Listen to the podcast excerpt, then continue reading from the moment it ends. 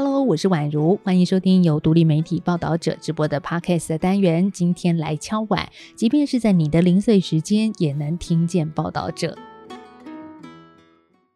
当婚姻实在走不下去了，夫妻双方如何好聚好散呢？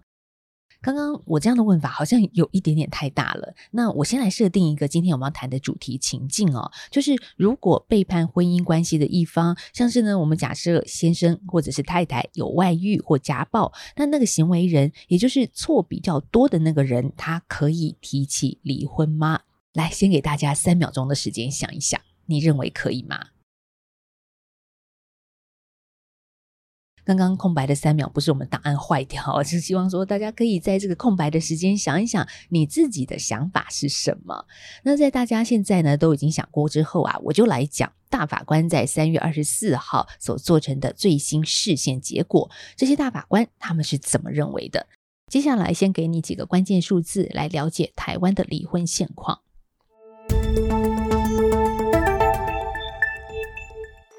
台湾的离婚率在二零零六年创下新高，当时是亚洲第二。那之后虽然是逐年下降，但二零零二年的时候也仍然是有千分之二点一七。当夫妻双方无法心平气和两愿离婚，或者是只有一方想离，另外一方不愿意离的时候，就必须上法院了，由法官来裁判。根据二零二一年的统计，这一部分占所有离婚配偶的百分之五点八二。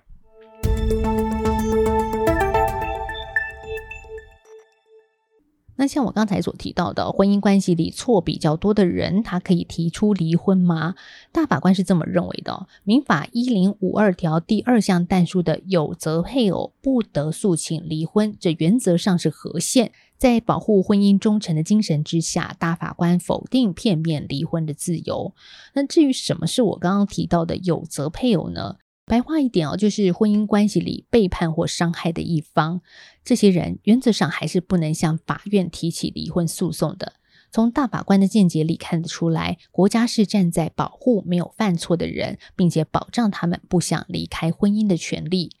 不过呢，大法官也考量了家家有本难念的经，所以这项规定全面排除了单方有责者请求离婚的可能性，恐怕对于个案过苛，部分违宪。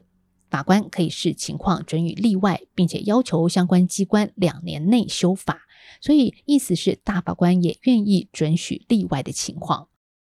那这样的看法改变了台湾在三十八年前所立下的民法但书规定，给予婚姻关系里错比较多的人一个提起离婚的机会。那怎么进行刚刚所提到的个案判断呢？黄虹霞大法官在协同意见书里面表示，判断标准应该不只是看单方的处境，更要综合来判断离婚对于双方未成年子女的影响。王瑞明大法官则是建议呢，应该考量未成年子女的利益、离婚后的财务分配和情感上的因素。也有大法官就建议，可以修法明文规定，如果有责配偶请求离婚，另一方配偶可以请求更多的夫妻剩余财产、赡养费、更高比例的子女抚养费、加重的离婚损害赔偿。不知道大法官的想法跟刚才你的想法是一样吗？当然，我们也不是要给什么标准答案，而是想分享一篇报道者的文章。我们从制度跟实务来了解这个案子的始末，并且也一起思考，究竟台湾的离婚法律在落实的时候遇到了什么样的困境，以及台湾离婚法律需要一个怎么样的未来。文章中的受访者也是申请这次事件者之一，陈柏玉律师。他从经手亲人离婚官司的经验里看到，家族成员的关系破裂。事情是这样的，他的当事人呢是外遇的大舅。当大舅提出要离婚之后，舅妈不同意，最后双方对簿公堂。虽然陈律师他是心知肚明啊，说大舅呢在现行的法律之下赢不了官司，但是舅舅仍然是非常的坚持，所以在一审败诉之后，仍然不断的上诉。说实在的，这当事人外遇在先，所以在诉讼上几乎是完全不占优势。所以啊，这个律师的诉讼策略只能勉为其难的从一些日常的小事情着手，佐证另一方也无心维系婚姻，而且有过失的程度或许比当事人还要严重。那为了去证明这些难有记录的事实，家族成员就成了第一线的证人。于是答辩状来来去去都是这一家人相互攻击的内容。这也让陈律师很感叹啊，原本一个就想离婚的人，看到这些东西，他还会想再挽回吗？还有呢，让双方相互的攻击，再让双方回到攻击后的婚姻里面，这个婚姻有办法持续吗？所以呢，他就在二零二一年申请了释宪，想对与人性矛盾的离婚规定提出挑战。那有意思的是，陈律师后来发现，同时还有两组人马不约而同的有相同的想法，其中就包括了高雄少年级家事法院家事庭法官朱正坤朱法官。朱法官在接受报道者的访问的时候说，他在申请释宪之前暂停了八九件离婚案的审理，都是一方想离，一方不想离的情况。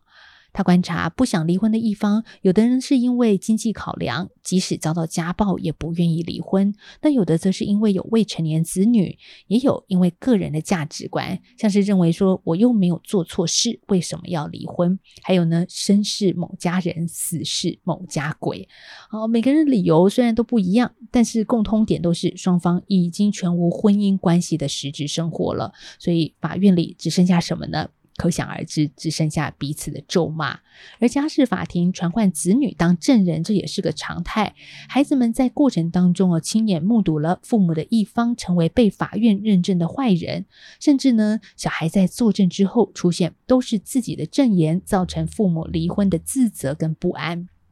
说实在的，走入婚姻或者是谈过恋爱的人都知道嘛，这两个人的相处以及关系的经营，夹杂着酸甜苦辣。当关系一定得走向终点的时候，哪有什么完全没有错的人呢？但是当双方都需要负担部分责任的时候，法官就得比较轻重了，只允许犯错比较少的一方请求离婚，造成了离婚官司常年演变成一种说坏话比赛，连法官自己也感到很无奈。至于现行的有责配偶的规定是什么时候开始的？这我们要回到一九八五年民法亲属编的修法，当时民法一零五二条规定。仅限法律中所明文规定的十项重大事由，像是重婚、外遇、家暴等，可以成为诉请离婚的原因。但是呢，在社会变迁之下，只有十项事由实在是太严格了，这不太符合民众的需求。所以呢，这后续放宽了离婚规定，并且也增加了一项但书，就是如足以构成离婚原因之重大事由，应由夫妻之一方负责者，仅他方。得请求离婚，为什么这样定呢？这也要回到当时修法的时空背景啊、因为呢，当时台湾的离婚率从一九七一年之后呈现一个上升的趋势，所以当时社会首先的考虑是，当离婚变得容易，外遇的男性可以随意的抛弃糟糠之妻。于是啊，在放宽离婚规定的同时，又加上了限制，目的是保护一方配偶不离婚的自由。但是，又像刚刚所说的，在司法实务上有落实的困难跟缺点。目前法官耗费大量的资源在判断责任轻重，但是如果进一步我们来探究原因，许多人留在痛苦的婚姻里面，并不是不愿意离婚哦，而是卡在经济考量等多重的因素。而且啊，台湾现行法规虽然有规定离婚之后，是可以要求夫妻剩余财产分配、离婚配偶退休金分配、赡养费和子女的抚养费，但实际上常常是看得到吃不到。所以瑞士或许是台湾在思考改善制度的时候可以参考的例子。政治大学法学院副院长戴雨如老师就跟我们说，瑞士的旧民法同样是采行有则配偶的规定。那大约在两千年的时候，他们也面临了跟台湾现在相同的一个讨论。于是，当时瑞士废除了这项规定，放宽了离婚的门槛，但同时他们也做了一件事。就是整体检视了离婚配偶在经济上的不公平，于是展开了一连串的配套修法，调整财产分配、退休年金分配和赡养费这些等等的规定。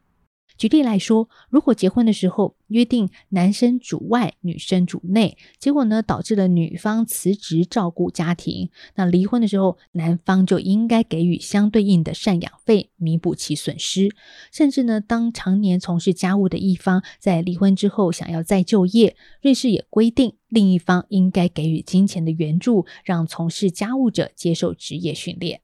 还有啊，为了避免当事人不付赡养费，嗯，这好像也蛮常见的哦。所以呢，瑞士也规划了可以由法院强制执行，并且由薪资里头扣除，或者是由机构先行代垫，之后再向当事人追讨。这些呢，或许是激烈的法庭攻防，证明谁错的更多之外，另外一个重要的是。这集我们谈到的文章，有报道者在三月二十四号在脸书上所发出的即时新闻，也有深度采访。而文章的标题是“背叛婚姻的人可诉请离婚吗？”如果你想了解报道者正在关注的事，除了看官网，也欢迎加入我们的脸书粉专，当然还有听我们的 Podcast。最后，我会把文章的连结放在下方资讯栏，邀请你把文章或者是这集单元分享出去。报道者是一个不收广告、没有付费墙的非盈利媒体。如果你行有余力的话，欢迎你透过定期定额、单笔捐款的方式来支持我们。我们下次再聊喽，拜拜。